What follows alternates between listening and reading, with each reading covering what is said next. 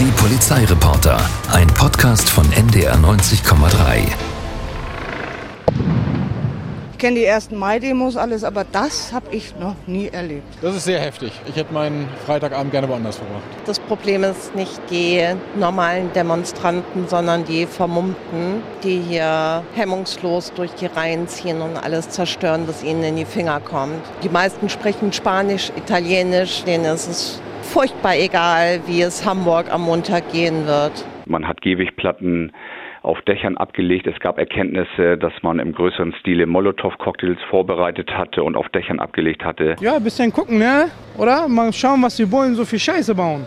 Immer sind wir schuld, oder? Wir sind auch so ein bisschen ein paar Action-Typen hier. Wir wollen das ein bisschen mitverfolgen. Es ist mal ein ganz anderes Hamburg auch. Das ist Chaos. Ich glaube, Olaf muss jetzt mal irgendwie mal gucken, was er daraus macht. Es ist aber trotz aller Vorbereitung nicht durchweg gelungen, die öffentliche Ordnung aufrechtzuerhalten. Dafür bitte ich die Hamburgerinnen und Hamburger um Entschuldigung. Ja, und das ist gerade mal fünf Jahre her und Olaf Scholz war noch Hamburger Bürgermeister. Ja, und wer diese kleine O-Ton-Collage hört, ist eigentlich gleich wieder mittendrin im G20-Gefühl im Juli 2017. Genau, die halbe Stadt wurde damals zur Sicherheitszone erklärt. Ständig waren Hubschrauber in der Luft und ja, haben die Anwohner ziemlich mit ihrem Geknatter genervt. Es wurde allerdings noch ein bisschen schlimmer. Es gab beispiellose, noch nie gesehene Randale in Hamburg, brennende Autos und geplünderte Geschäfte in der Sternschanze. Es war der größte Polizeieinsatz in der Geschichte der Bundesrepublik, sagt die Polizei. Und wir blicken im Polizeireporter Podcast zurück auf die Ereignisse vor fünf Jahren. Und wir, das sind Finn Kessler und Ingmar Schmidt. Und Kai kann heute ausnahmsweise nicht dabei sein, weil der ist schon im Urlaub. Genau, und während ich damals in Kopenhagen war und ja, wie viele andere Hamburgerinnen und Hamburger die Stadt vorsorglich verlassen habe wegen dem, was sich da angebahnt hatte, haben zwei unserer NDR-Kollegen den G20-Gipfel hautnah miterlebt. Björn Staschen vom NDR Fernsehen und Werner Pfeiffer, unser langjähriger Polizeireporter-Kollege hier bei NDR 90,3. Ja, hallo, schönen guten Tag. Danke hallo. für die Einladung. Danke. Ja, schön, dass ihr da seid. Ja. Äh, klar ist, äh, wir erheben in diesem Podcast jetzt nicht den Anspruch, dieses ganze Geschehen objektiv in allen Einzelheiten abzubilden.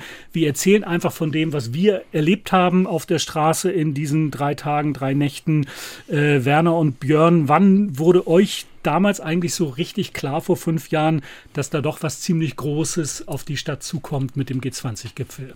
Eigentlich als wir gehört haben, dass der Gipfel nach Hamburg kommt. Ne? Denn die Kombination eines so großen Gipfels mit Sicherheitsvorkehrungen, die ohne Zweifel erforderlich sind, und der Lage mitten in der Stadt, in der Nähe der Flora, von da an war eigentlich klar, dass es nur schiefgehen kann. Ja, das war eigentlich äh, unglaublich, was sie uns, äh, was da gesagt wurde. Das kann, das kann doch nicht wahr sein, dass, dass, dass sie das ernst meinen. Aber es war ja die Bundeskanzlerin zusammen mit dem Bürgermeister, die gesagt haben, doch, wir machen das in Hamburg. Und dann hat ja wohl Olaf Scholz, Frau Merkel auch gesagt, das kriegen wir auch alles hin, kein Problem. Wir können ja auch Hafengeburtstag. Wir können ja, Hafengeburtstag, genau, genau. genau. Es gab ja so einen Spruch von Herrn Scholz, dann, wo gesagt wird, das wird so ähnlich sein, doch nicht mal so schlimm wie Hafengeburtstag. Hinterher wird man nichts davon gemerkt haben. Und dann gab es ja auch so sehr große Vorbereitungen der Polizeipressestelle auch. Man hat sich ja da erweitert, man hat sich vorbereitet und da wurde einem schon klar, das wird ein Riesending, aber wie das ausgehen soll, mein lieber Scholli. Ja, man muss halt auch sagen, ne, niemand kann sagen, ja, nachher ist man immer schlauer, trarara, ja. sondern ne, man hat es eigentlich vorher absehen können und die Polizei hat es ja in Teilen auch herbeigeredet. Es gab ja Pressekonferenzen vorher, wo es hieß, da kommen tausende Gewalttäter, hier sind die Zwillen, hier mhm. sind die Waffen, die die mitbringen. Klammer auf, davon haben wir ja gar nicht so viel gesehen am Ende, als sie dann da waren. Aber ne, es, es war nicht so, dass man in irgendeiner Weise überrascht sein konnte von dem, was passiert ist. Alle haben es eigentlich gewusst. Ja, aber wir haben alle überlegt, wie kriegen die das auseinander? Also ja. wie kriegen sie die, die, die Messehallen, das ist ja ein Steinwurf, also im wahrsten Sinne, im bildlichen Sinne, ein Steinwurf von der Flora entfernt, oder sagen wir mal zwei Steinwürfe, Schanzenpark. Jeder, der diese Gegend kennt, weiß, wie eng das an diesem alternativen Viertel dran ist. Das Gängeviertel auf ja. der anderen Seite, also mittendrin. Mittendrin, mittendrin. Das war ja auch von Anfang an so, dass das ja nicht gerade auf Begeisterung stieß, als dann auch klar war, Nö. diese, ich habe es mir vorhin nochmal angeguckt, äh, diese Sicherheitszonen, die eingerichtet wurden, das war ja wirklich rund um die Alster bis weit über Fuhlsbüttel da hinaus die, die halbe Stadt, Korridore, ne? Sicherheitszone ne? ja. und dann gab es ja die, die ersten Geschichten so, ja, wie kriege ich überhaupt mein Kind zur Kita oder werde ich da öfter kontrolliert? Also das war ja schon einschneidend. Und wir hatten ja auch einen äh, Präsidentennamen, der ja dann auch gekommen ist und der ja in Deutschland total verhasst eigentlich war, in Hamburg natürlich auch nicht beliebt, das ist Donald Trump. Donald Trump kommt nach Hamburg und Donald Trump kommt eigentlich in ein eher linkes, äh, liberales äh, äh, Szeneviertel, Multikulti-Viertel und äh, ist ja der Inbegriff äh, der Rechten gewesen. Das, das uiuiui. Ui, ui. Ja. Das ist ja, das ist ja so eine Geschichte, als man gehört hat, dass der Gipfel nach Hamburg kommt, da haben ja viele und auch sicherlich viele Reporter die, die Hände vom Gesicht zusammengeschlagen. Wie habt ihr euch darauf vorbereitet, auf diesen Gipfel? Ich habe ähm, schon Monate davor und auch Jahre davor sehr intensiv versucht zu verstehen, ne, was die rote Flora ist, wer in der roten Flora aktiv ist, welche anderen Gruppen es gibt, die ja teilweise an anderen Stellen ihre Zentren haben, um meine Verbindungen dahin aufzubauen. Denn eines war klar, es war klar, dass die Polizei eine sehr gut organisierte Pressearbeit haben würde und diejenigen, die demonstrieren und Steine schmeißen, eben nicht. Ne, und um eine gewisse, ich sag mal, Ausgewogenheit in der Berichterstattung herzustellen, war es für mich total wichtig, vorher auch viele Kontakte in Richtung Demonstranten. Ich will jetzt nicht sagen nur linke Szene, ne, sondern alle, die demonstriert haben. Das ist ja nicht nur die linke Szene gewesen. Und auch bis hin zu ähm, äh, gewaltbereiteren Gruppen aufzubauen, äh, um eben mit möglichst vielen im Dialog und im Gespräch zu sein. Das ist ja, glaube ich, unsere Aufgabe, möglichst ausgewogen darzustellen, was passiert. So das, das habe ich, glaube ich, vorher sehr intensiv und sehr viel gemacht. Und hattest du da äh, zu irgendeinem Zeitpunkt auch schon das Gefühl, klar, G20 äh, in Hamburg in so einer weltoffenen Stadt, das zieht jetzt auch einfach linkes Klientel von sonst woher an. Und da sind natürlich auch viele, vielleicht auch nicht nur 100, sondern viele Tausend dabei, äh, die es hier eher darauf abgesehen ja. haben, dass das hier ordentlich kracht. Ja, also es war ja bekannt, dass aus der linken Szene ganz aktiv äh, Reisetourismus betrieben wurde und ganz aktiv im Ausland, in Italien, in Frankreich, in Portugal, in Spanien auch mobilisiert wurde für G20. Das hat die Polizei gewusst, das haben wir auch gewusst. Man muss aber halt auch sagen, dass das jetzt nicht die rote Flora war, sondern das waren eher die extremeren Gruppen, die sich mhm. außerhalb, außerhalb, der Flora kam, treffen, ja. genau. Außerhalb der Flora treffen ne, hier ja, in Hamburg. Richtig, genau. Und die dann Leute, äh, ne, es waren eher die, die äh, Gewalttäter mobilisiert. Ja, es gab ja auch ein sehr bürgerliches Protestspektrum. Das ist ja auch äh, sehr groß gewesen. Also von Attac bis eben halt Umweltgruppen. Äh, also es war ja, war ja ein riesen, riesen Konglomeraat. Das nachher auseinanderzuhalten, das ist sicherlich das ja. Problem gewesen. Die Polizei hat uns ja auch als Presseleute immer mit sehr schlimmen Nachrichten ein bisschen gefüttert. Oh ja, in Spanien, da ist schon was und da haben wir schon Erkenntnisse, das und so weiter und so fort. Also das ist schon gegangen. Äh, wir haben ja unseren Alltag auch weitergemacht. Die Polizei hat sich vorbereitet. Wir haben auch ein bisschen logistisch gedacht. Wie kommen wir durch die Sperrzonen durch? Mhm. Fahre ich lieber mit dem Fahrrad? Übernachten wir im Funkhaus? Gibt es irgendwo eine Wohnung? Also ich hatte nachher zum Beispiel eine Wohnung rausgefunden, wo meine Schwester wohnte mit Blick auf die Zufahrt zum Messegelände. Also da genau. ich dann sozusagen. Und wir, und wir hatten auch ja. noch, das fällt mir jetzt gerade ein, wo du sagst, wir hatten auch vom NDR äh, in irgendeinem Hotel ja. da in der Gegend Ach, stimmt, auch ja. so eine Art Notzimmer, wo es immer hieß, also wenn ihr denn mal ja. in der Nacht, also ich habe ja drei Nächte, die drei Nächte am Stück gemacht, 22 Uhr bis 6 Uhr mit Christian Wolf vom NDR, der ist heute im Landesfunkhaus in Kiel und da hieß es ja, wenn ihr zwischendurch mal Ruhe braucht oder mal schlafen müsst, könnt ihr da in dieses Hotel oder gehen. WLAN. Also wir hatten ja auch vermutet, dass das ganze Handynetz zusammenbricht und dass wir dann sozusagen SharePoints haben oder eben halt sichere Verbindungen ja. haben, wo wir dann überhaupt was absetzen können. Wir hatten mehrere dieser Hotels und mhm. dieser Hotelzimmer und wir hatten ja auch das riesengroße Sendezentrum Einkaufszentrum im Scandic Hotel. Wir ja. haben ja den Großteil der Fernsehberichterstattung gar nicht aus Lockstedt gemacht, sondern waren ja verhältnismäßig nah dran an den Messehallen. Da haben wir morgens die Teams getroffen und dann sind wir aber auch mit Kamera, mit Stativ, mit allem eigentlich den ganzen Tag nur zu Fuß unterwegs gewesen. Mhm. Das war eigentlich das Einzige, was ging. Die Idee, mit dem EB-Bus irgendwo hinzufahren, also mit einem kleinen VW-Bus, in dem das Kamerateam das ist, haben wir gleich am ersten Tag gemerkt. Ich bin dann Fahrrad gefahren, also ja, die ganze genau. Nacht auch immer durch und dann war ich eigentlich schneller als jede Reiterstaffel von der, von der Polizei. Ja, und die Demos auch, die konnte ich dann schneller umrunden. Ja, also ich, ich habe wirklich, ich bin, ich bin auf riesengroßen Einfallstraßen am Dammtorbahnhof gefahren vor der Uni, vor mir nichts, hinter mir nichts, etwas in der Ferne, eine Hundertschaft mit Blaulicht, etwas dahinter wieder eine Demo, aber es war ein bisschen gespenstisch. Schräge Bilder, auch die Ganz man von der Stadt im Kopf behalten hat. Dazu, was du auch gesagt hast, dazu, wenn du Leute fragst, woran erinnert ihr euch? Ja. Ich glaube, alle erinnern sich an dieses verbindende Hubschrauberknattern. Ja. Das haben alle im Kopf. Ne? Also bei uns weiter im Norden, da war das nicht so präsent, aber alle, die irgendwo so Altona, Schanze Eimsbüttel. Ja, wir wohnen Lockstedt und meine also Frau nur, genauso. Ja. Ich habe mir eine alte Fernsehschalte von mir angeguckt am Freitagabend in der 2145. Zum und da Schwenk ich, über die Stadt, ne? Da habe ich gesagt, ich wollte als Reporter nie in Kriegs- und Krisengebiete und ich hätte nicht gedacht, dass ich in meiner Heimatstadt so nah daran komme. Denn dieses Gefühl, gerade Freitagabend in der Schanze, das war nicht weit weg von, ich sag mal, Civil Unrest. Ja. Das klingt so krass, aber es war nicht weit weg davon. Wir können ja mal noch mal einen Tag zurückgehen. Am Donnerstag, da ging es ja so richtig los. Da ist Donald Trump ja auch mit der Air Force One gelandet. Ich habe ja damals noch direkt in der Einflugschneise gewohnt und wusste dann von einer Kollegin oh, fast auf die Minute genau, gewunken. wann er kommt und habe mich dann äh, auf die Terrasse gesetzt und bei jedem Flieger, der kam, habe ich äh, immer wieder so ein Selfie-Video gemacht, weil ich den unbedingt mit drauf haben wollte und dann plötzlich kam auch eine Maschine, die so viel lauter war und, und größer schon klang und auch tiefer flog und das war die Air Force One. Da habe ich dann so ein kleines Selfie-Video gemacht und dann war Donald Trump da mit dem Beast, ne? so ja. heißt er, glaube ich, die Limousine, die, ja. die hatte er an Bord.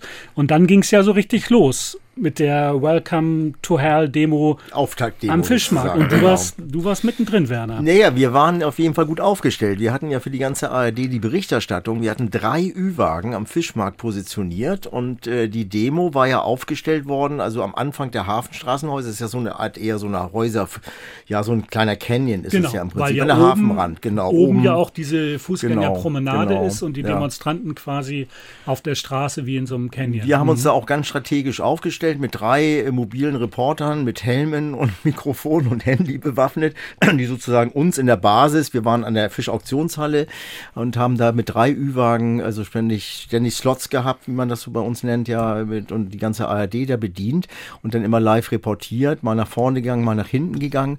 Ja, und dann hat sie sich aufgestellt, genau. Dann und da sollen, glaube ja. ich, so ungefähr 12.000 Menschen ja, dabei ja, gewesen sein. Vorne so ein schwarzer Block es war von Anfang an eigentlich äh, klar, diese Demo war angemeldet. Sie war ja eben auch eher von den Hamburger Autonomen mit angemeldet, aus dem Flora-Spektrum. Genau. Und sie wollten durch die Stadt ziehen. Und dass es laut werden würde, war wohl auch allen klar. Und was uns als Journalisten auch klar war eigentlich, die Polizei wird niemals diese Demo durch die Stadt ziehen lassen. Weil vorneweg war immer ein relativ starker mhm. autonomer Block, die von Anfang an relativ auch klar und deutlich und laut waren. Aber dahinter da waren ja ungefähr waren, mindestens ja, 8000, 9000 ja. äh, normale friedliche bürgerliche Demonstranten, aber vorne der schwarze Block und uns war eigentlich allen klar, die Strategie der Polizei muss eigentlich sein oder wird es sein, dass sie gar nicht losziehen. Ja, also ich, ich würde an, an einer Stelle, wir, wir waren auch da unten, haben viel beobachtet und ähm, auch versucht zu zählen. Nach meinem Eindruck damals war der sogenannte schwarze Block, das ist ja eher eine Demonstrationstaktik als eine Menschengruppe, aber ne, die Menschen, die sich schwarz vermummt haben, war äh, deutlich kleiner, als die Polizei das mal angegeben hat. Ne? Da war immer die Rede von 1500, 2000. Bei deiner Rechnung kommen jetzt auch etwas über 1000 raus. Nach unserer Einschätzung waren das deutlich weniger. Es war also eine kleine, gewaltbereite Gruppe und ein sehr großer, eigentlich friedlicher Teil von Menschen, die demonstrieren wollten. Das war die Ausgangslage.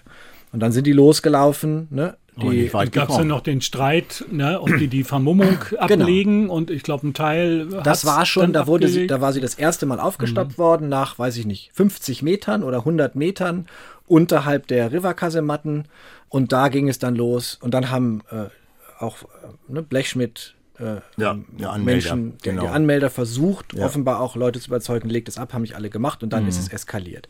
Ich würde aber auch sagen, ich weiß nicht, wie du das siehst, Werner, dass diese Eskalation am Donnerstag, über die ja viel geredet worden ist, ne, aus meiner Sicht strategischer Fehler der Polizei, falscher Ort und sowas, dass das aber eigentlich noch im Rahmen dessen war, was wir von schlimmeren 1. Mais kennen. Ja, ne, da hat die ja. Welt auf Hamburg geguckt und hat sich gedacht, oh, was ist denn da los? Aber das hat Hamburg schon ein paar Mal vorher gesehen. Ja, das war noch nicht Björn, außer der Reihe. Ja, aber wir eine, eine Sache, weil äh, wir saßen ja ein bisschen weiter hinter. Wir hatten, du warst vorne, wir hatten drei Reporter vorne, standen am ständigen Kontakt. Man konnte das quasi sehen. Mhm. Aber äh, es ging dann wohl ziemlich schnell zur Sache, auch von Seiten der Polizei. Und wer jetzt welchen Böller wann wo geworfen hat, keine Ahnung. Genau. Aber es kam dann zu einer Situation, wo Tausende von friedlichen Demonstranten, die dahinter standen, die wurden nach hinten getrieben, Richtung Fischauktionshalle. Das war ja der einzige Fluchtweg. Diese ganze Route war ja wie so ein Kanal. Das ja. war fast so Duisburg Love Parade. Man kam nur noch nach hinten raus. Da standen aber auch 50er-Gruppen mit Pol äh, Polizeibeamte, die teilweise wirklich wahllos auf die dann nach hinten Fliehenden eingeschlagen haben. Die haben sie dann auch verfolgt über den Fischmarkt sozusagen verfolgt, wo die Leute sagen, was, was ich will hier nur weg und ich werde jetzt sozusagen angegriffen. Und wir hatten dann auch viele Leute, die zu uns kamen, zu den Ü-Wagen kamen und sagten, ich wohne da in der Hafenrandstraße, ich wohne da ganz normaler Mieter, ich habe das gesehen, es war alles friedlich, die Polizei fängt da an und dann diese Massenpanik. Und da gab es wirklich ganz schlimme Szenen, fand ich. Also auch so Verfolgungsszenen. glaube ich, auch mehrere unserer Kollegen, äh, Helene und Elke, ja. als Reporterin, die sich da gegenseitig noch die eine Mauer zwei Meter hoch da runtergeholfen genau, haben, weil, weil, weil halt alle genau. weg mussten, auch von dieser, dieser Promenade. Und ich meine, es ist doch auch so gewesen, dass die Polizei doch versucht hat, diesen Block von dem Rest der Demo zu trennen und da quasi in der, sind die da nicht in der Mitte reingestürmt und dadurch. Ja, wie hätten sie das da machen das? sollen? Ne? Sie, also die, die ganze trennen kann man an einer Stelle, wo Platz ist, aber da war halt überhaupt gar kein Platz. Das Punkt. heißt, das ist der Punkt. Man hätte da eigentlich, also wenn man aus Sorgfaltspflicht denkt an die anderen, würde man sagen, da mache ich erstmal gar nichts. Die müssen ja erstmal alle weg. Ich lasse ja, sie vielleicht auch, nicht losgehen. Auch die Beamten, die ich in den Einsatz schicke, muss man ja nochmal dazu ja. sagen, ne? die sind ja quasi in ein du sagst Canyon hineingejagt mhm. worden von ihrer Einsatzleitung, sind jetzt zum Teil von oben von der Brücke noch beworfen worden, von den Seiten beworfen worden. Das war, glaube ich, also für niemanden war dieser Ort ein sinnvoller Ort für diesen Einsatz. Mhm. Aber man muss halt, ich finde, man muss relativieren, insbesondere mit Blick auf das, was am nächsten Tag kommt. Soweit ich das weiß, gab es bei dieser Demo verhältnismäßig wenig Verletzte. Also es gab, glaube ich, irgendwie 16 verletzte Beamte, davon haben 13 weiter Dienst getan. Ich glaube, einer war im Krankenhaus. Also dieser Donnerstagabend ähm, war keiner, bei dem viele Menschen schwer verletzt worden wären, soweit ich das bis heute weiß. Glaube ich auch. Auf der anderen Seite war es natürlich auch ein Signal. Genau. Das ist und ein das, Signal das der Polizei an die, an die Protestierer, auch an die friedlichen Protestierer. Wir, wir lassen hier nicht viel zu. Ja, und das Signal war schon viel früher da. Ne? Der Einsatzleiter war bekannt. Ja. Hartmut Dudde. Genau. Und in dem Moment, wo der bekannt war, ist eigentlich genau das passiert, was alle erwartet haben. Eher jemand, der für harte Einsätze bekannt ist. Möglicherweise auch ein sehr früher strategischer Fehler. Ich weiß auch noch, dass Werner, du warst denn ja ständig live drauf hier bei 90,3 und dass du dann berichtet hast und, und gesagt hast, ja, die Polizei ist da jetzt reingegangen von der Seite und sprengt hier die Demo auseinander. Und ich glaube, Zehn Minuten später klingelte das Telefon in der Chefredaktion bei uns und irgendjemand aus der Pressestelle war dran, weil das kam gar nicht gut an. Ja, die ey. haben sich da sofort beschwert, gesagt, wie könnt ihr sowas sagen? Und ja, wir hatten ja wir hatten diverse Beobachtungen. Also ich, ich, in und, dem ja. Moment ist man wirklich, glaube ich, Reporter und äh, man erzählt das, was man sieht, man erzählt das, was Leute berichten und sagen auch, die haben das berichtet. Ich habe das nicht gesehen, aber da kommt ein Zeuge, ein Hausbewohner, ein Nachbar, ein Mensch, eine ältere Frau, die erzählt mir das. So und äh, das muss ich dann auch reportieren, das muss ich dann auch äh, wiedergeben. Und in dem Moment kann man eben halt nicht offiziell bei der Polizei nachfragen. Ich bin jetzt hier gerade, stimmt es? Und das und das. Da kriegt man auch keine, man, erstmal kriegt man ja. gar keine Antwort, weil die, die haben ja auch nicht, noch gar keinen Überblick, nee, was da gar passiert. Überblick. So. Ich weiß nur, ich bin, glaube ich, oben auf der Promenade lang gegangen. Ich war jetzt noch nicht mhm. im Dienst, war aber schon da, weil es irgendwie Weg, ne? der, der ja. Nachmittag war, habe mir das angeguckt und ich weiß noch, dass das auch so eine so eine komische, aufgekratzte und gleichzeitig anarchische war Stimmung warm, darf man nicht vergessen, ja, es war, war warm. Ja, war sehr warm. Tage. Es waren sehr viele Leute da, unterschiedliche Gruppen und es liegt dann ja immer sowas in der Luft und da auch so viele ja, auswärtige, sagen wir mal, Demonstranten, was auch immer da waren, ist es dann auch so, dass man dann irgendwann auch überhaupt nicht weiß, was also, passiert hier gleich als also nächstes. Ich fand, die Polizei hatte da einen, einen kleinen taktischen Fehler auch gemacht. Sie hat die Fluchtwege nach hinten nicht offen gelassen. Mhm. Weil da standen einzelne Gruppen, da standen auch Wasserwerfer und die haben aber auch gespritzt. Also auf die Leute, die Richtung Fischauktionshalle weg wollten, die konnten nicht weg, weil sie dann auch im Prinzip gleich mit, äh, mit, mit Polizei konfrontiert worden sind. Das war eigentlich so vom Fluchtgedanken her eigentlich ein Fehler. Weil wenn die weg sind, ist doch gut. Die Demo ist gestoppt, sie wird aufgelöst, die Leute wollen weg, lass die Leute weggehen. Ja. Am nächsten Tag ist der Gipfel dann ja offiziell gestartet und während sich die Mächtigen der Welt in äh, den Messehallen getroffen haben, hat sich morgens ein Zug von 200 schwarz vermummten Demonstranten klammheimlich auf den Weg nach Altona gemacht und äh, ja, hat die Elbchaussee ziemlich verwüstet, hat wahllos Fahrzeuge in Brand gesteckt und ähm, das waren ja gespenstische Szenen, die da auch in den sozialen Netzwerken kursierten. Diese Videos, wie wirklich Dutzende ähm, Leute schwarz vermummt in die Seitenstraßen gehen. Große und, Bergstraße, Altona, Ikea-Gebäude. Genau, und alles verwüsten und in Brand stecken, ja. was sie vorfinden. Und, und auch die, an, an, diesem Bus ja genau. vorbeigehen, genau. aus dem Bus heraus gefilmt, genau. wo die ganzen schwarz vermummten mit Fackeln. Und, also und man kann, man kann die Stimmung in diesem, in diesem Video beispielsweise, wo die Person aus dem Bus filmt, kann man, kann man förmlich schmecken, also und spüren. Das ist, äh, was da an den Leuten vorgegangen sein muss. Nun ist es ja so, dass die Polizei das offenbar gar nicht so schnell auf dem Schirm hatte, was da eigentlich passiert ist. Ich weiß noch, dass ich damals in Kopenhagen war. Ich bin geflohen aus der Stadt für den G20-Gipfel. Und diese Videos haben einen erreicht und man war einfach fassungslos. Man hatte teilweise Tränen in den Augen. Wie habt ihr das mitgekriegt und ähm, habt ihr euch da selbst ein Bild vor Ort gemacht?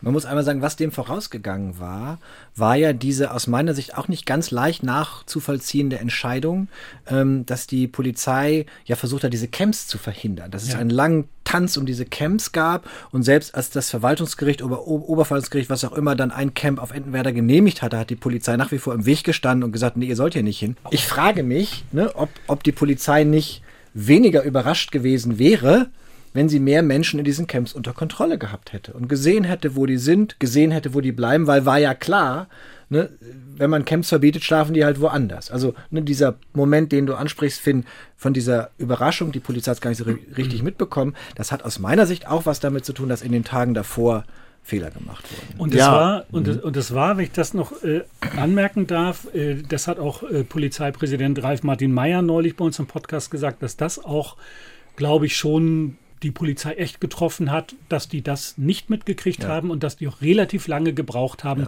bis die dann vor Ort waren, wo man dann auch gedacht hat, ihr habt jetzt hier, ich weiß nicht wie viel, irgendwo habe ich eine Zahl aufgeschrieben, wie viele tausend Polizisten in der Stadt sind ja. und dann passiert sowas und es dauert ja, man muss mal auch sagen, lange, dass die, dass die wirklich die, die, die Autonomen, also die gewaltbereiten Autonomen mittlerweile auch so unheimlich gut vorbereitet waren. Die hatten eine zivile Kleidung an sozusagen genau. mit T-Shirts bunten. Die haben immer mal gewechselt. Die haben genau. gewechselt. Und das ist, ist eigentlich nicht so, ich dachte auch, in welchem Film bin ich hier? Ich habe das einmal erlebt, das war, ich meine, das muss auch bei der, schon am Donnerstag gewesen sein, wo so ein junger Mann in, der, in eine Bäckerei kommt, wo zehn Polizisten am Klo Schlange stehen, er auch. Und er kommt da mit einem hellen T-Shirt rein und kommt irgendwie nach einer Viertelstunde vollkommen anders gedresst wieder raus. Als Polizist wieder raus. nee, nee, als Polizist nicht. Aber eben halt die anderen Polizisten standen da auch noch ja. und äh, eine halbe Stunde später haben sie sich wahrscheinlich gegenüber gestanden, vermummt und was weiß ich wie. Da gab's, da gab's ja auch Bilder, also äh, Videos von, ne? ja. Die irgendwo auch in den Mülltonnen ja, ja, da ihre genau. Klamotten entsorgt genau, haben und genau. sich blitzschnell umgezogen haben und dann nicht mehr zu, und dann eben nicht mehr schwarz vermummt. Und es wurde ja auch gesagt in der Elbchaussee, dass die da vorher Depots angelegt haben. Ja, dass die lang gegangen sind und Depots. Mhm. Und ich dachte irgendwie, Depots, das konnte ich mir überhaupt nicht vorstellen. Und da muss ich sagen, da war ich auch von der, von der Aggressivität und der Brutalität und dieser ganzen Vorbereitungsgeschichte seitens, also dass die Autonomen so gezielt davor gehen, mache ich immer lieber Scholli, das ist ja echt unheimlich. Ja, und zum Teil dann aber auch friedliche Demonstranten in großem Teil klar. sehr organisiert. Ja. Ne? Also diese Fünf-Finger-Taktik, ja. ne, die ja auch das versucht haben, ne, durch sehr gute äh, Absprachen, auch über Social Media, Messenger und was auch immer, auch die, den, den Transport der äh, Staatsgäste vom Flughafen in die Stadt immer wieder aufzuhalten. Da war auch unglaublich viel Vorbereitung, unglaublich viel Logistik. Ähm, und bei der kleineren Zahl der Gewaltbereiten, ja. aus meiner Sicht, ähm, weniger Vorbereitung, als die Polizei mal gesagt hat, ne, diese, weil diese Tausende von Waffen haben wir nicht gesehen, stimmt, würde ich ja, sagen. Das stimmt, ja. Ne, und dann kurzfristig doch das, was wir kennen, ne, so diese hochgenommenen Pflastersteine. Von den Molotow-Cocktails habe ich übrigens auch nicht so viele gesehen, wie Ralf, wie wir hier in der Pressekonferenz, wie wir Ote eben gehört haben. Aber ne, das ging dann sehr schnell. Aber da sind wir schon einen Tag weiter. Es war dann ja auch so der Zeitpunkt, dass die Anwohner ja zunehmend schwer genervt waren ja. von, von diesen Zuständen. Na, genervt, also, ne, also wir haben da Freunde, die an der Elbchaussee wohnten, die hatten, so wie ich damals auch, Kinder im Kindergartenalter und die standen morgens auf, guckten aus dem Fenster und sahen wirklich ne, diese mhm. gespenstischen Bilder, die du beschrieben hast, Finn, ähm, und sahen, dass ihr Auto oder das Auto der Nachbarn da in Brand gesteckt wurde und die haben sich nicht rausgetraut, die Kinder hatten Angst und die Polizei war nicht da. Die war nicht da. Also das war, das war eine sehr frühe Zeit. Ne? Das ja. war so sechs, sieben oder ja. sehr früh. Ja, die, die, die Zeit, ja von dem einen Camp kamen sie runter. Genau. zur Arbeit fertig Genau, aber damit hat keiner gerechnet. Also das ist dann wiederum diesem riesigen Sicherheitsapparat mit 20.000 Beamten und verdeckten Ermittlern und, und Straßenposten ja auch vollkommen entgangen, bis, da, bis da reagiert worden ist. Und die Bilder, die waren heftig, ja. Also das, was Finn nochmal gesagt hat, also auch Ikea mit dieser, ne, so mit, mit, ba mit Lattenbauteilen da irgendwie irgendwie die versuchen, die Schaufensterscheiben zu zerstören. Das hat man, das kannte man eigentlich so noch nicht in Hamburg. Und das ist halt auch so eine Perspektive, die sich aus meiner Sicht durch diese Tage auch zieht, dass so viel Polizei in der Stadt war, dass den Bürgern so viel zugemutet wurde, aber dass die Polizei immer mal wieder nicht da war, um diese Bürger zu schützen. Mhm. Sondern mhm. dass sie eher da war, um Staatsgäste zu schützen, dass Spezialkräfte eher eingemauert waren, um genau. Spezialkräfte genau. zu schützen. Mhm. Ne, aber dass es immer wieder Szenen gab, wo die Menschen, die eh massiv Einschränkungen in ihrem Leben hatten, geguckt haben und die Polizei war nicht da. Das, das war wahrscheinlich auch einfach generell so ein Punkt an der Elbchaussee, wo die Stimmung bei den ähm, Bewohnern, bei den Hamburgern und Hamburger halt einfach komplett gekippt ist. Ir irgendwo war wahrscheinlich immer noch ein Verständnis generell da für den Protest gegen die Mächtigsten der Welt.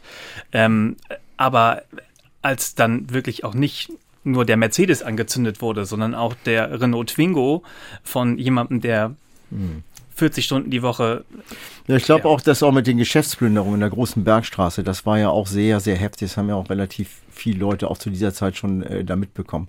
Die Polizei konnte oder war nicht überall da. Und das ist natürlich angesichts dieser Masse von Beamten eher, eher unverständlich, warum die da ja. so spät überhaupt reagiert haben und gekommen sind. Also ich weiß auch gar nicht, wie die intern das nochmal aufgearbeitet haben. Aber haben wir nicht so viel gehört. Nee, aber, haben wir nicht so viel davon gehört. Andererseits natürlich in den Vierteln dann auch teilweise sehr, sehr viel Polizei ne, und ständig äh, lief man Gefahr, dann irgendeine Absperrung reinzukommen. Ich glaube, du hattest es im Vorgespräch auch gesagt, dann kommt man vom Einkaufen und dann gucken die einem da plötzlich in die Taschen rein, was man da drin hat. Und da hat einer wirklich bundesweit für Furore gesorgt. So ein Typ mit Glatze und Sonnenbrille auf und der hielt dann plötzlich so ein Riesenschild in der Hand.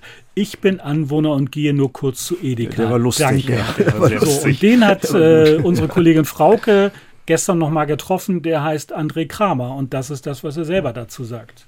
Es war sowohl aus der Not geboren als auch lustig gemeint, ähm, weil ich halt schon zu dem Zeitpunkt drei, vier Tage Polizeikontrollen hinter mir hatte. Und das war ja der Tag, oder ich glaube, es war der Vorabend von der Welcome to Hell Demo, der ganz großen. Und da wurde es, hat sich so langsam verdichtet, dass es immer radikaler und immer extremer wurde. Und dann habe ich mir gedacht, ich, äh, ich bastel mir hier auch ein Demoschild und zeige allen, ey, ich bin für niemanden eine Gefahr, weder für euch noch für die Polizei noch für irgendjemanden. Ich will einfach nur meine Pizza holen und mir eine Flasche Cola holen. Bitte lasst mich einfach durch. Ja, und dieses Schild, dieses Foto ja, ging, glaube ich, bundesweit, wenn ja. nicht sogar weltweit äh, rum und, und, und ging steil in den sozialen äh, Netzwerken. Und was ich ganz lustig fand, dass er auch eben so gesagt hat, er, er wollte eben auch zeigen, ich habe auch mit diesen Demonstranten nichts zu tun und auch nicht mit dieser Polizei. Ich, ich wohne hier einfach nur. Fertig. Da fällt mir aber auch ein Demonstrant an, der, der war genau in der Ecke Renzelstraße, Jungiusstraße, da wo die ganzen Staatskarossen einbogen zum Eingang von der Messe vom Tagungsraum. Und der war ganz alleine da. Da, da war noch ein Zentrum Zen-Buddhist da, der ständig gebetet hatte. Und den hatte ich mal interviewt, weil ich mit dem Fahrrad dann vom Funkhaus da mal rübergefahren bin, Renzelstraße. Und er meinte, ja, was, äh, ganz alleine? Ja, ja, ich stehe hier alleine, keine Polizei, nichts da. Ich habe alle gesehen. Ich habe alle Staatschefs gesehen und allen konnte ich mein buntes Plakat Give Peace a Chance oder so ganz viel konnte ich das zeigen. Der hatte alle Staatskarossen abgehakt. Da war keine Polizei, da war niemand, nur dieser eine Demonstrant. Ja. Eine André, Insellösung, ja. ein Inselprotest. Und André Kramer, der mit dem Edeka-Schild äh, der hat dann auch ja. nochmal gesagt, wie das dann an Fahrt aufgenommen hat im Anschluss. Das war mir irgendwie nach 30 Metern schon klar, dass, dass hier irgendwas Witziges, Besonderes passiert, weil ich bin, ich habe also irgendwie, ich laufe normalerweise zum Edeka drei Minuten und ich habe, glaube ich, eine halbe Stunde gebraucht, weil jeder wollte Fotos machen, ähm, alle fanden das irgendwie total lustig und das ist dann so losgegangen, dass eine Dame vom Spiegel, ähm, die einen Live-Ticker gemacht hat über Spiegel Online, mich gesehen hat und das äh, fotografiert und gepostet hat und in dem Moment ist die Hölle losgebrochen. Das war, äh, dann kamen die verrücktesten drei, vier Tage meines Lebens, glaube ich. Ja, so schnell kann es gehen, wenn man dann bei so einem Gipfel da mal irgendwie so einen Nerv trifft. Das ist doch mal ganz gut, so eine schöne Geschichte in so einer schrecklichen Situation genau. mitzubekommen. Ich fand das ganz entspannt, ja. Das, das drückt ja auch unheimlich viel aus. Jetzt hatten wir also morgens am Freitag ähm, da diese 200 Vermummten, die durch Altona ziehen. Und dann ist das aber ja auch der Abend, wo wir, glaube ich, dann ja die, die schwersten Ausschreitungen hatten äh, im Schanzenviertel da auf der Piazza. Und da ist es eben nicht nur bei Kontrollen geblieben, sondern auch ja bei großen Krawallen, Ausschreitungen, Demonstrierende, Gewaltbereite, aber auch Anwohner sind dabei verletzt worden. Ähm, äh, schildert mal, wie habt ihr das, wie habt ihr das erlebt da die Nacht? Ich kriege noch immer eine Gänsehaut, muss ich sagen, und ich bin auch noch immer den, den, den, Tränen nah, ähm, weil ich das eine derart grenzwertige Situation fand, was da in Hamburg passiert ist. Ja, auch in meiner Heimatstadt, auch wenn Hamburger sagen, erst in dritter Generation, ich bin jetzt aber auch schon seit 30 Jahren hier. Ähm, ne, es, es, es war ja ein Tag, an dem es auch Demonstrationen gab. Und es war dann, ich weiß gar nicht mehr, wie es dazu kam. Es, es war das Ende einer Demonstration, äh, was sich irgendwie in die Schanze ergoss. Und die Polizei war im Schanzenviertel mit deutlich zu wenig Kräften vor Ort.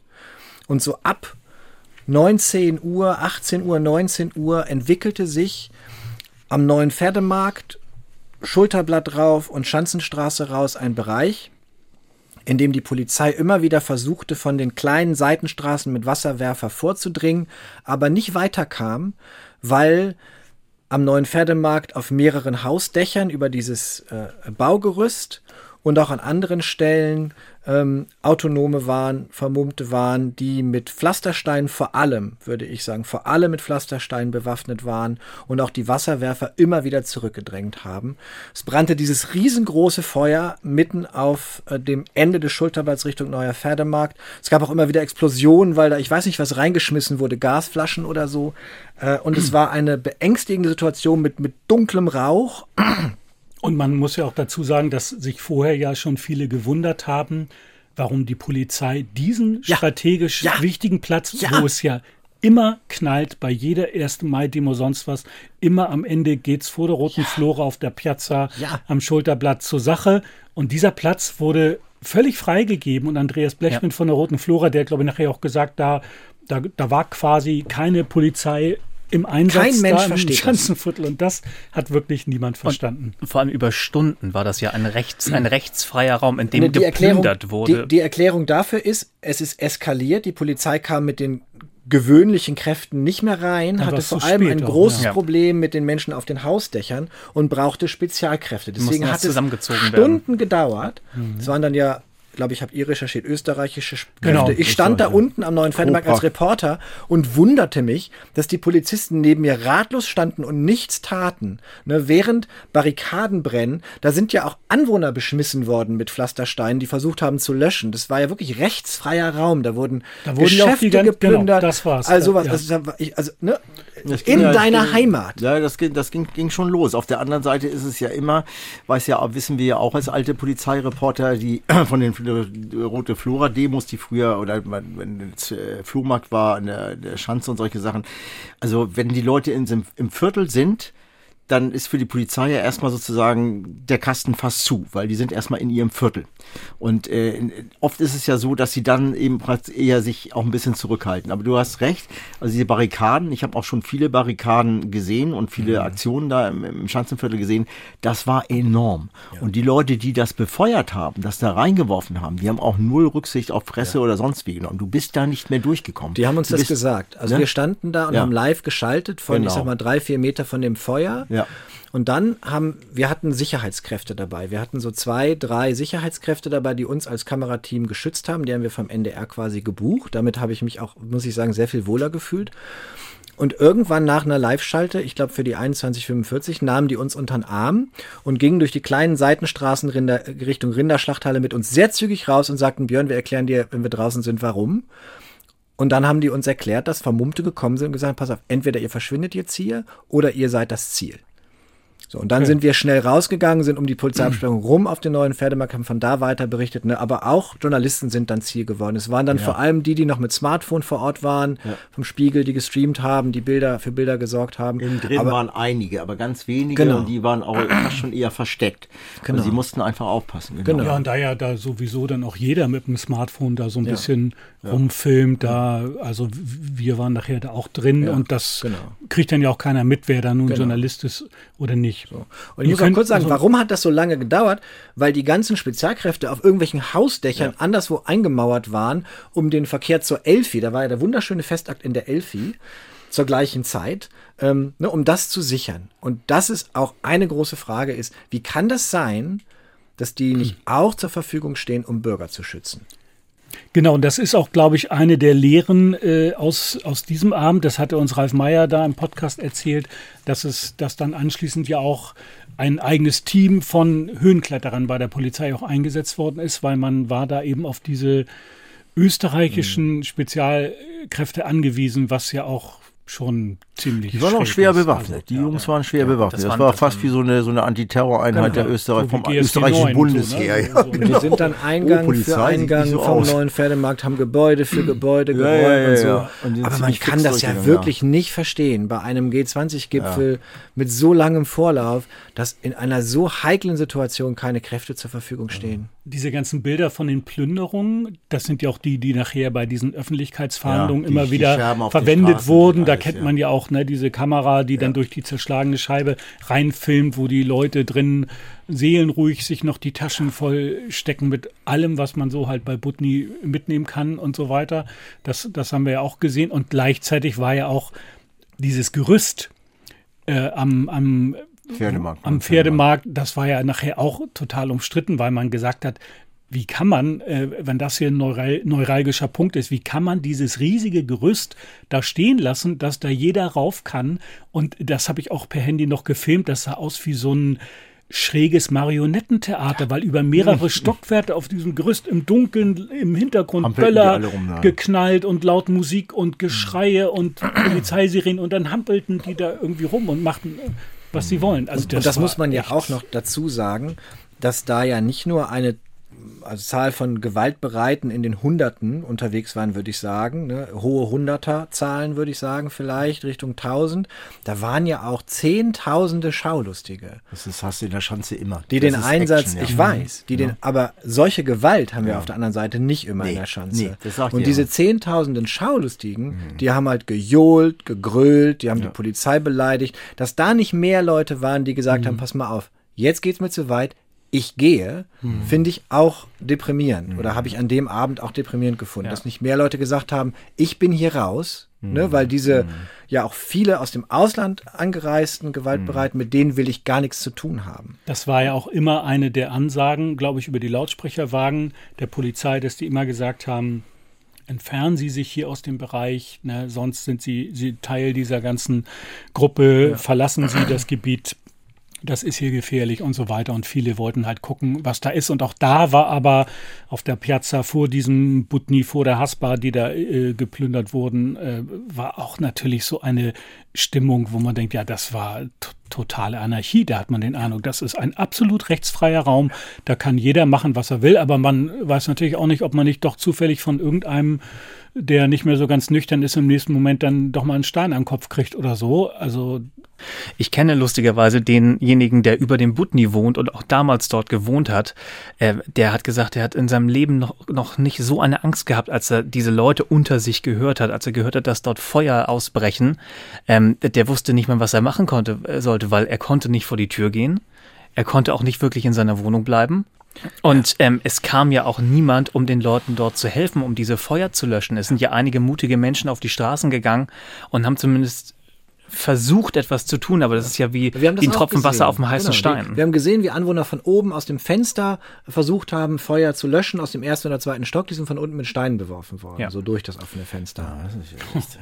Und es gab ja auch diese, diese Fälle, zum Beispiel Bernsdorfstraße, ne, da auf St. Pauli, äh, wo doch die Anwohner dann noch gesagt haben, ja, wir, wir stehen hier jede Nacht und passen letztendlich auf unsere Müllcontainer auf, damit hier nicht irgendwelche Idioten uns die in Brand stecken und umwerfen und so. Also die haben sich da auch freiwillig organisiert, weil die auch alle sagten so, äh, aber doch jetzt nicht hier bei den eigenen Leuten im Und ich muss das nochmal sagen, ne? also wenn wir jetzt darüber so reden, ich kriege wirklich so einen Hals, wenn ich darüber nachdenke, es fällt eine bewusste Entscheidung für einen solchen Gipfel. Ja, Und Punkt, Hamburger ja. tragen das mit Ja. und haben dann so eine Angst, dass das ist schlichtweg ein, ein, ein fehlgelaufener Polizeieinsatz. So, das muss man der Polizei so vorwerfen. Da mache ich es richtig gemacht, aber das geht doch nicht. Also ich würde es eher anders, ich würde es auch genau das unterschreiben, aber ich würde sagen, es ist vom Grundsatz eine Fehlentscheidung gewesen, das in Hamburg zu Ja. machen. Also man sagt ja dann immer scherzhafterweise, es wäre doch viel besser, versammelt es alle auf einem Flugzeugträger und da kommt auch keiner hin und da haben sie auch Platz und können sich treffen und so weiter. Aber das in Hamburg zu machen, das ist ja diese grundsätzliche Diskussion, die wir im Vorfeld auch hatten. Wir erinnern uns, dass wir ja hier auch in den Redaktionen äh, Vertreter hatten von, vom Senat, die gesagt haben, warum wollen wir das unbedingt in Hamburg machen? Wir mitten sind in der Stadt. Das war mitten ist in der ja Stadt. Dann auch noch Luftlinie, ja, aber das, wenige das Meter ja von immer, linksautonomen Zentrum Wenn, wenn, wenn das nicht in einem demokratischen Land wie Deutschland Genau. möglich ist, in einer demokratischen Stadt, dann gehen diese ganzen anderen großen Konferenzen dann eben halt in irgendwelche diktatorischen arabischen Staaten oder was weiß ich wie oder so. Das war so ein bisschen das moralische Argument. Wenn wir das als Demokratie nicht schaffen, dann gehen die woanders hin und das ist, das würde der Demokratie schaden. Aber ich halte das auch für diese Grundentscheidung war falsch. Es findet ja derzeit ein Gipfel in einem demokratischen Land, nämlich in Deutschland statt, auf Schloss Elmau. Genau. Das, das scheint ja ein sinnvoller Ort zu sein. Da scheint es ja viel besser zu funktionieren. Ja. Mir tun die Demonstranten leid, die acht Kilometer entfernt demonstrieren müssen. Das ist irgendwie auch nicht das Wahre. Aber es gibt ja Orte, gibt an denen Orte. es sehr gut Oder funktioniert. Heiligen, Heiligen äh, Hafen. Halt, nee, Nee, nee, nee, Heiligen, ja, Heiligen, ja, Heiligendamm, Heiligen genau. Damm, das war Das ja hat auch so. gut Da musstest du die funktioniert, Wasserseite genau. sichern Genau. und, und im Prinzip die Landseite, aber doch nicht neben einem von Auto, also von stark mit autonomen, äh, nicht besetzten, aber eben halt, wo auch viele Autonome leben, äh, Ich stattfindet. glaube Also aber so, so ganz sicher, warum das nun ausgerechnet in Hamburg dann auch so eskaliert ist und so viele angezogen hat, das ist auch, glaube ich, bis heute nicht so ganz klar. Wieso es war eine Mischung diese aus Entwicklung vielerlei. ne? Es war die. Zutaten, es war Sommer, es war gutes Wetter, es war Trump, Das es war war Trump, mitten im Schanzenviertel, also ne, es war eine lange Phase der Mobilisierung möglich. Äh, und es war sehr früh auch auf Eskalation angelegt. Die Polizei hat, ne, Einsatzseite haben wir gesagt, sehr früh über die angeblichen Erkenntnisse im Blick auf viele Gewaltbereite gesprochen und so. Ich glaube, dass, dass diese Mischung das am Ende hochgeschaukelt hat. Und wir hatten davor, darf man nicht vergessen, in Hamburg ja auch die Ausschreitung am 21. Dezember. Das war, glaube ich, davor, wenn ich mich nicht irre. Wir hatten die Gefahrengebiete, das war doch alles davor. So, das heißt, wir hatten schon eine politisierte, aufgeladene Stadt. Am letzten Gipfeltag gab es dann ja doch eine sehr, sehr große Demonstration und die ist auch weitgehend friedlich verlaufen. Ähm, ja, Solidarität statt G20, zehntausende Teilnehmer. Am Ruhig- Samstagabend war es im Schanzenviertel total entspannt. Ja? Ja.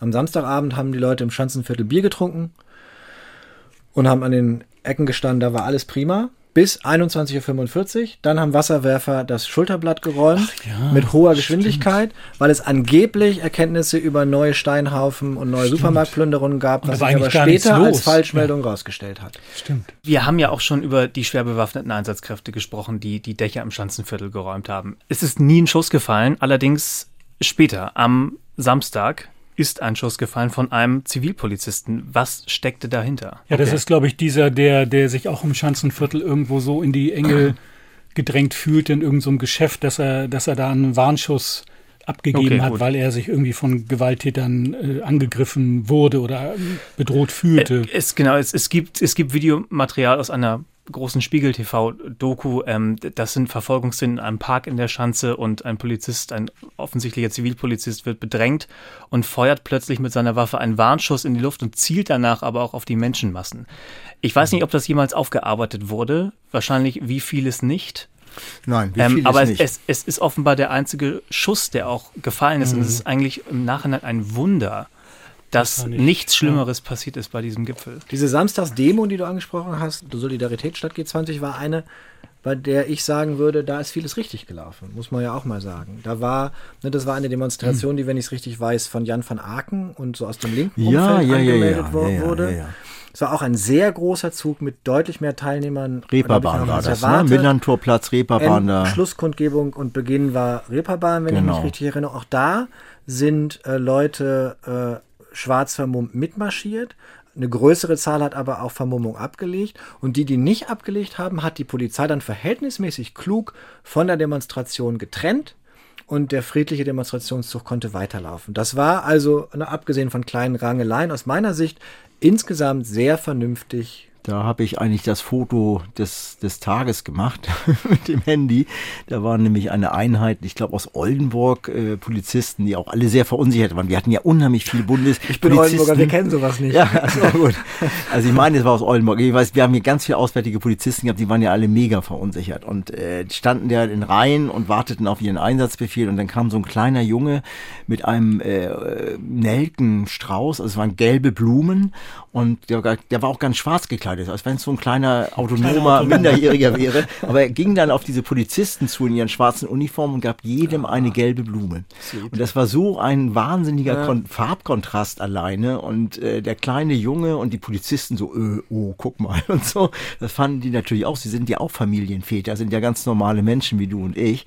Und äh, das äh, bringt natürlich in dem Moment immer so eine schöne Entspannung rein. Also ich hatte auch ähm, am Samstag ja so das Gefühl, die haben am Abend vorher halt einfach alles rausgelassen, auch alles Negative. Da, da wird jetzt auch nicht mehr so viel passieren. Aber war es ja dann doch nicht am Rondenberg, diese Demo, äh, die da passiert ist? Die haben wir ja alle nicht so als Presse Genau. mitbekommen. Ja. Da gab es wohl von einem Camp aus eine Demo, die war denn, der Zug war, glaube ich, nicht so richtig angemeldet oder jedenfalls wurde dann von mehreren Hundert, Hundertschaften der Polizei gestoppt und da gab es Auseinandersetzungen und äh, da gab es dann auch ziemlich viel Verletzte. Also was wie wir später dann gehört haben, sind ziemlich viele Leute geflohen vor der Polizei und sind wohl irgendwie an einem Abhang gekommen oder an irgendeiner Stelle, wo es dann zwei, drei Meter runterging mit einem Zaun davor.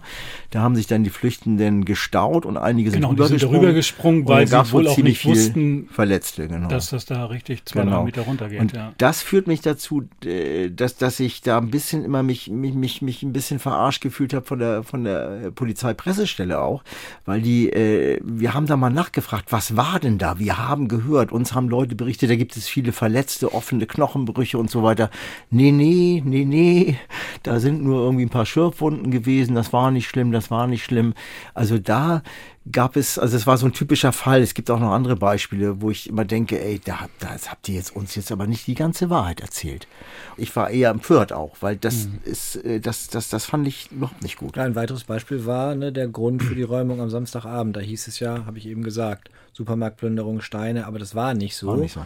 Und ne, weil wir es auch in der Berichterstattung dann benutzt haben, unter Nennung der Polizeiquelle, haben wir dann auch äh, gesagt, bitte Polizei stellt das richtig, dass es offenbar nichts gab, äh, was euren Einsatz jetzt an, an diesen Samstagabend gerechtfertigt. Bis heute habe ich da auch nichts anderes mehr gehört. Ne? Das, das zeigt die Asymmetrie in dieser Berichterstattung. Ne? Die Polizei, die Pressearbeit auch als Mittel in diesem Konflikt Absolut, einsetzt. absolut. Das muss man, glaube ich, hinterfragen, weil die Polizei eben auch durch äh, ihre Organisation die einzige Stelle ist, die vernünftige Pressearbeit leisten kann. Es gab dann, gibt ja diese, diese Anwaltsgruppen, die ähm, Demonstrierende begleiten, die auch immer so gewisse Erkenntnisse haben über die Zahl der verletzten Demonstranten und so. Aber es ist eine Asymmetrie. Die Polizei kann mal schnell sagen, wir haben fünf Schwerverletzte. Bei Demonstranten kriegst du es sehr viel schwerer raus. Ja, aber ich finde auch, das ist, äh, ich, ich fand für die Pressefreiheit war diese ganze Geschichte Oh ja. ein Ritt auf der Oh ja. Rasierklinge. Ein Ritt auf der Rasierklinge, Oh weil ja. es wurden ja zum einen auch mal dann irgendwie akkreditierte Journalisten Jo. dann gar nicht mehr zugelassen. Teilweise sind die dann gar nicht mehr durchgekommen. Dann wurden wir definitiv falsch informiert, ob Mhm. wissentlich oder nicht, kann ich nicht sagen. Äh, das, das, das war überhaupt nicht gut. Also, Mhm. auf, Also, auf wen sollen wir ja. uns denn da, da noch verlassen? Und äh, wir haben ja auch, äh, wir versuchen ja auch ständig die Quellen abzusichern, zu sagen, ja, können Sie das bestätigen? Nee, Friede, Freude, Eierkuchen, alles gut. Nee, ist es aber nicht. Ne? Kollege Frank Bründel, mit dem wir auch schon lange ja. zusammenarbeiten, auch von der Blaulichtagentur, Kameramann und Fotograf, war einer dieser Journalisten, denen dann plötzlich die Akkreditierung für den G20-Gipfel entzogen worden ist. Den hat das gar nicht gestört, weil der die Akkreditierung war quasi ja ähm, dazu da, dass man Zugang hatte zu diesem Pressezentrum in den Messehallen. Das brauchte er dann gar nicht, weil er auch, ich glaube, für Radio Hamburg als äh, Fotograf unterwegs war. Und er sagte da, er ist irgendwann vorher mal in eine Kontrolle gekommen auf einer linken Demo im Schanzenviertel, also deutlich vor dem G20-Gipfel. Und da ist wohl irgendwie in den Unterlagen dann vermerkt worden, offenbar Fotograf mit linksextremistischem Hintergrund. Jeder, der den hier kennt, weiß, dass das totaler Blödsinn ist, wurde aber wohl von Bremer Kollegen, äh, ich habe ihn vorhin extra nochmal angerufen, hat er mir das alles erzählt, von Bremer Kollegen, also Polizisten, so vermerkt und dann war die Akkreditierung gestrichen und nachher hat man sich dann bei ihm entschuldigt. Also der Hamburger Verfassungsschutz und auch, ich glaube, von der Ja, aber Bundespresseamt war es, Bundespresseamt, der ist auch Genau. nach Berlin eingeladen Genau. worden. Äh, Regierungssprecher Steffen Seibert persönlich, hat sich persönlich entschuldigt und so weiter. Und er ist nachher auch im Parlamentarischen Untersuchungsausschuss und der Bürgerschaft sogar als Zeuge gehört worden und hat diesen Fall dann nochmal Mhm. aber geschildert. ich glaube, wir haben jetzt als Reporter vor Ort eine ganze Menge an Einschränkungen auch so eingesteckt und äh, sagen wir mal runtergeschluckt, weil wir auch im Prinzip ja auch weiter berichten wollten und äh, ja, also äh, ich mir, fällt eine eine Sache jetzt noch ein, äh, die die äh, auch zum Beispiel passiert ist in der Juliusstraße. Gab es einen Vorfall, es muss Freitag oder Samstag gewesen sein. Da waren Anwohner, die in der Juliusstraße neben der Roten Flora wohnen. Die wohnen da in der, ne, also ganz normal. Die hatten sich draußen rausgesetzt und irgendeine Polizeieinheit ist da reingestürmt und hat die alle eigentlich weggeknüppelt vor ihrer Haustür. Und äh, das ist passiert. Das gab es auch ganz viele Augenzeugen davon. Und das sind so Fälle, nee, da war auch irgendwie, nee, das ist irgendwie nie bestätigt worden von der Polizei. Es ist auch nie aufgearbeitet worden äh, von der Polizei. Und wir haben ja auch noch, falls ihr euch erinnert, die, diese äh, Gefangenen-Sammelstelle in Harburg, in der mhm. Schlachthofstraße. Das war ja auch relativ grenzwertig, äh, wie man dann da mit so Verdächtigen dann umgeht und da reintut. Also ich da mussten da, sich ja auch sehr viele ganz ausziehen. Äh, zum Beispiel, das war genau, so. genau. Mhm. Das war schon irgendwie sehr haarig. Also das sind ja aber auch okay, wenn du so eine große Veranstaltung machst, dann musst du mit allen alle Register ziehen und vorbereiten. Aber dann dann stellst du dir Tja. selber die Falle. Und dann hast du dann die Pressefreiheit leidet. Die Wenn du eine so große ja. Veranstaltung machst, dann musst du alle Register ziehen, ja, um Politiker, aber auch Bürger zu schützen. Das haben wir schon oft genug gesagt. Aber das finde ich kam hier wirklich zu kurz. Aber wenn man Bürger sagt und du sagst Schanze, muss man das auch noch einmal sagen, wie toll die Menschen in der Schanze nach dieser Horrornacht, die sie erlebt haben, gemeinsam angefangen haben aufzuräumen. Dieser Facebook-Aufruf, ne, wo dann Hamburg Hunderte, auf, Hamburg räumt ja. auf, Tausende in die Schanze kamen, mit Besen bewaffnet. Dann gab es an ganz vielen Stellen auch diese Transparente und diese Fahnen und kleine Zettel, die hingen. Ähm, das ist auch schon, finde ich, was ganz Besonderes für dieses Viertel, das ja doch ähm, zusammenhält ähm, und auch sowas äh, mit sich abmachen kann. Das fand ich auch sehr eindrucksvoll, muss ich sagen. Das war eigentlich noch so ein positiver Punkt zum ja. Ende. Am Tag danach äh, hat sich auch damals noch Bürgermeister Olaf Scholz haben wir am Anfang gehört in der mhm. Collage auch sehr entschuldigt. Spät, sehr mager, und hat auch gesagt, er entschuldigt sich dafür, was er den Bürgern zugemutet hat, hat dann ja auch gleichzeitig gesagt, Polizeigewalt hat es nicht gegeben beim G20-Gipfel. Das ist natürlich der Hammer. Also das kannst du natürlich nicht sagen. Also das ist wirklich frustrierend, finde ich, dass die Polizei nicht die, die, die Größe hat, auch mal zu sagen, was wirklich war. Also man muss, man, das geht nicht. Also ja, vor allen Dingen auch zu einem Zeitpunkt das zu sagen, wo noch kein einziges Verfahren irgendwie angelaufen ist ja. und sich dann ja, das war so ein Blank Weil man Persilschein muss, so viele Verfahren ja, hat es ja auch gegen Polizisten nicht gegeben. Nee. Bis heute auch keine Verurteilung, während äh, ja also ich Menschen, viel, die viel Verständnis für die Arbeit der Polizei und ja, denen, denen ist es auch nicht leicht und alles. Ich kenne auch viele Polizisten. Hochachtung vor diesem Beruf, aber ja. man kann nicht hinkommen und sagen, nee, nee, es gab da keine Gewalt von Polizeibeamten gegenüber Bürgern. Das stimmt nicht. Es ist einfach nicht wahr. Am Ende bleibt, so als kleine Bilanz, ich glaube 23.000 Polizisten waren da im Einsatz. Es ist dann ja im Nachhinein noch die Soko Schwarzer Block eingerichtet worden. Dann hatten wir eine Öffentlichkeitsfahndung mit riesigen Mengen Bildmaterial. Da waren ja auch Dutzende Polizisten mit befasst. Äh, es gab Verfahren gegen fast 1.300 mutmaßliche Randalierer, die dann identifiziert werden konnten. Gleich zu Beginn gab es dann ein Urteil gegen einen Holländer, der bekam zweieinhalb Jahre Haft für äh, zwei leere Flaschen, die er auf Polizisten geworfen haben soll. Das ist dann später noch umgewandelt worden in eine Bewährungsstrafe, aber der hat da dann auch schon ein Jahr in U-Haft gesessen. Das heißt, da haben auch die Strafverfolgungsbehörden ja doch sehr konsequent durchgegriffen. Was soll man dazu sagen? Exempel statuieren, das soll Justiz ja eigentlich nicht tun. Ich glaube, dieser arme Holländer ist da wirklich äh, in das Spannungsfeld aus hohen Erwartungen an Strafverfolgung gekommen, die ja auch herbeigeredet wurde. Ähm, und dann haben sie einen erwischt, der eigentlich verhältnismäßig harmlos war. Viele, die meisten anderen, die auch angereist sind, haben sie ja nicht gekriegt, muss man mhm. sagen. Ich glaube, eines ist auch klar, wenn wir über diesen Gipfel reden und über das, was in dieser Zeit in der Stadt passiert ist, dann bleibt immer noch so diese Fassungslosigkeit. Und ich glaube, das geht vielen Menschen in der Stadt auch heute noch so. Nun wurde ja versucht, das aufzuarbeiten, aber offenbar ja, nicht mit besonders viel Mühe und Ehrgeiz, ähm, denn so ein richtiger Schlussstrich wurde ja nie gezogen. Also am Ende mhm. dieses Untersuchungsausschusses gab es ja nicht mal einen Abschlussbericht, der also zumindest keine, irgendwie noch mal einen ja. Strich unter diese Geschichte setzt. Keine gemeinsame Erklärung, genau. weil man sich auch einfach nicht einig war. Erinnert sich jemand an die politischen Ergebnisse des Gipfels? Nee, das war null. Das war wirklich null. Ist eine windelweiche Erklärung gewesen. Und ich meine, dass Donald Trump mit Putin eine Cola getrunken hat. War es das dann wert? Nee, das ist der Punkt. das ist der Punkt. Ja, ernsthaft. Die saßen, die saßen irgendwann da in den Messerhallen noch nebeneinander, zufällig, glaube ich, eher. Und jeder hatte eine Cola in der Hand. Und jetzt haben wir Krieg in der Ukraine. Jetzt haben wir Krieg in der Ukraine. Dann vielen Dank für das Gespräch. Das war unsere Sonderfolge, die Polizeireporter zum G20-Gipfel vor fünf Jahren. Vielen Dank an unsere Gäste Werner Pfeiffer und Björn Staschen. Gerne.